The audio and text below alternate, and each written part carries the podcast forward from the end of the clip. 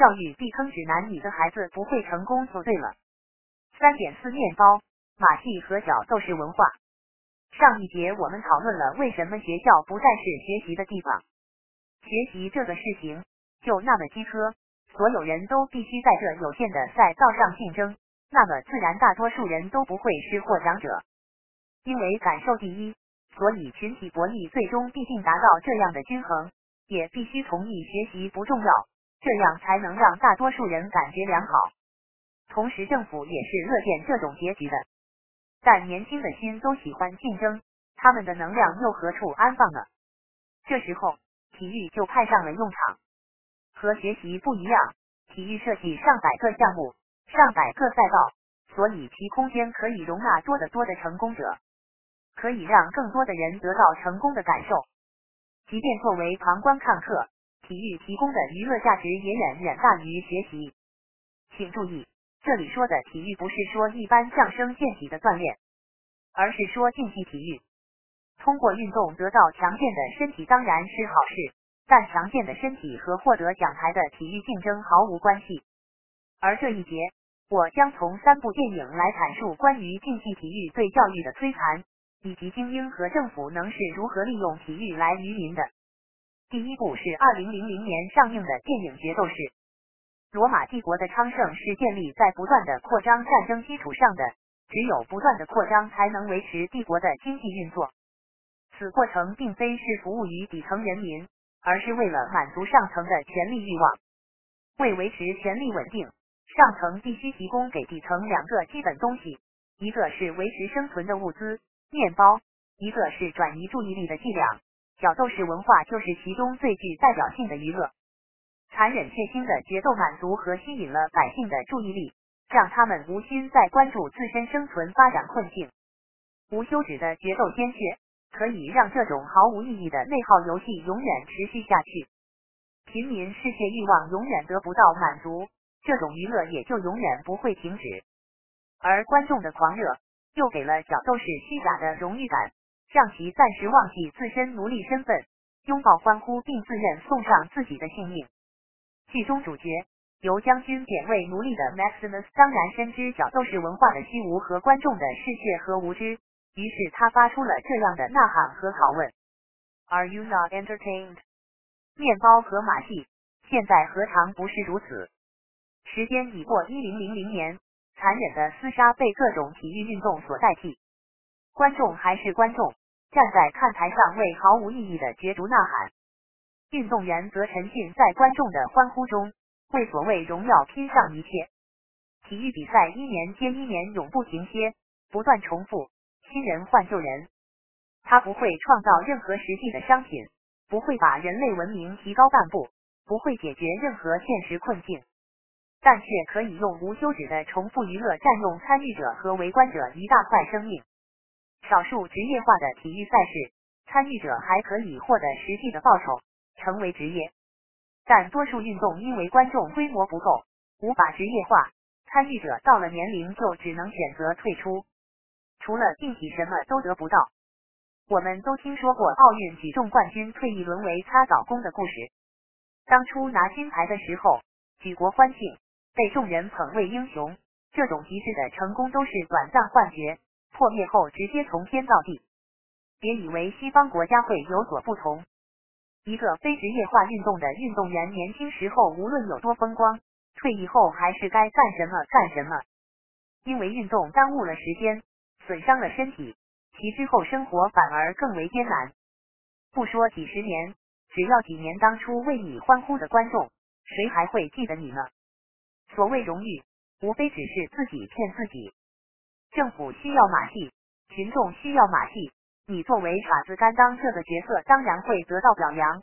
等你过气，自然卸磨杀驴，用完即抛，哪有什么荣誉？毫无意义，都是虚妄。话虽如此，依然有无数学生前仆后继的投入各种竞技运动，因为在当下失败的教育下，学生尤其是底层无法从学业和生活中获得成就感，而体育却成了他们自尊的需要和对成功渴望的唯一出口。即便为了这短暂成功和虚妄的荣誉，他们也乐于付出一切。百万美元宝贝是二零零四年的一部电影。底层女孩麦琪为寻找人生意义，找到拳击教练 Frankie 训练，并慢慢走上运动成功生涯。这种荣誉和自尊让其感觉是生命全部意义所在。最后不顾教练劝阻，冒险挑战危险对手，落得个全身瘫痪。教练在挣扎和内疚中拔管结束了他痛苦的生命。Frankie 虽然是教练。但对 Maggie 更像是父亲，所以我不知道他在最后一刻是否后悔。我们群有的小孩，很多的目标都不是运动员，而是其他的职业，然而却在大环境中或多或少主动或者被动的选择了运动，而家长们一心想让小孩运动出成绩。但你要知道，他们的竞争对手里面，一定有如同 Maggie 这种，除了体育没有其他选择。为了成功，连命都可以搭上的人，那么你要好好想清楚了。竞技二字就意味着你的小孩也需要有同样的付出和冒同样的风险。别人是没有其他选择，你的小孩也是如此吗？我身边就有这样的例子，比如每周练十五个小时羽毛球，小小年纪就万古综合征的，还有未成年膝盖先出问题的。划船划伤肩膀的多如牛毛，为了什么？就为了哈佛体育学院的录取机会。这样的身体考上大学又有啥用？前一节我们论述了，在学校里面，学业应该永远是最重要的，没有之一。如果要在学业和体育之间选一个，一定是学业而不是体育。即便是在最底层的垃圾学校，也应该如此。二零零五年的卡特教练讲的就是这样一个故事：黑人街区的中学生除了打球啥都不懂。卡特教练来后，要求他们先考试及格才能练球，遭到父母炮轰，差点被家长、学校、社区联合驱逐。卡特教练坚持立场，最终让球员们通过了学业。这样一群原本高中毕业后就沦为街头混混的孩子。在学业通过后，加上篮球成就，能得到奖学金，并最终改变了命运。卡特教练是个有远见的人，但学生家长们不是，他们目光短浅，落在了学校和社会设定好的小框框里走不出来。如果不是因为教练，他们的孩子本应注定失败。就好比卡特教练给自己的学生所总结的：面包和马戏，现在何尝不是如此？时间已过一零零零年，残忍的厮杀被各种体育运动所代替，观众还是观众，站在看台上为毫无意义的角逐呐喊，运动员则沉浸在观众的欢呼中，为所谓荣耀拼上一切。体育比赛一年接一年永不停歇，不断重复，新人换旧人，他不会创造任何实际的商品，不会把人类文明提高半步，不会解决任何现实困境。但却可以用无休止的重复娱乐占用参与者和围观者一大块生命。少数职业化的体育赛事，参与者还可以获得实际的报酬，成为职业。但多数运动因为观众规模不够，无法职业化，参与者到了年龄就只能选择退出，除了竞体什么都得不到。我们都听说过奥运举重冠军退役沦为擦澡工的故事。当初拿金牌的时候，举国欢庆。被众人捧为英雄，这种极致的成功都是短暂幻觉，破灭后直接从天到地。别以为西方国家会有所不同。一个非职业化运动的运动员，年轻时候无论有多风光，退役后还是该干什么干什么。因为运动耽误了时间，损伤了身体，其之后生活反而更为艰难。不说几十年，只要几年，当初为你欢呼的观众，谁还会记得你呢？所谓荣誉，无非只是自己骗自己。政府需要马戏，群众需要马戏。你作为傻子甘当这个角色，当然会得到表扬。等你过气，自然卸磨杀驴，用完即抛。哪有什么荣誉，毫无意义，都是虚妄。话虽如此，依然有无数学生前仆后继的投入各种竞技运动，因为在当下失败的教育下。学生，尤其是底层，无法从学业和生活中获得成就感，而体育却成了他们自尊的需要和对成功渴望的唯一出口。即便为了这短暂成功和虚妄的荣誉，他们也乐于付出一切。百万美元宝贝是二零零四年的一部电影。底层女孩麦琪为寻找人生意义，找到拳击教练 Frankie 训练，并慢慢走上运动成功生涯。这种荣誉和自尊让其感觉是生命全部意义所在。最后不顾教练劝阻，冒险挑战危险对手，落得个全身瘫痪。教练在挣扎和内疚中拔管，结束了他痛苦的生命。Frankie 虽然是教练，但对 Maddie 更像是父亲。所以我不知道他在最后一刻是否后悔。我们群友的小孩，很多的目标都不是运动员，而是其他的职业，然而却在大环境中或多或少主动或者被动的选择了运动，而家长们一心想让小孩运动出成绩。但你要知道，他们的竞争对手里面，一定有如同 Maggie 这种，除了体育没有其他选择，为了成功连命都可以搭上的人。那么你要好好想清楚了，竞技二字就意味着你的小孩也需要有同样的付出和冒同样的风险。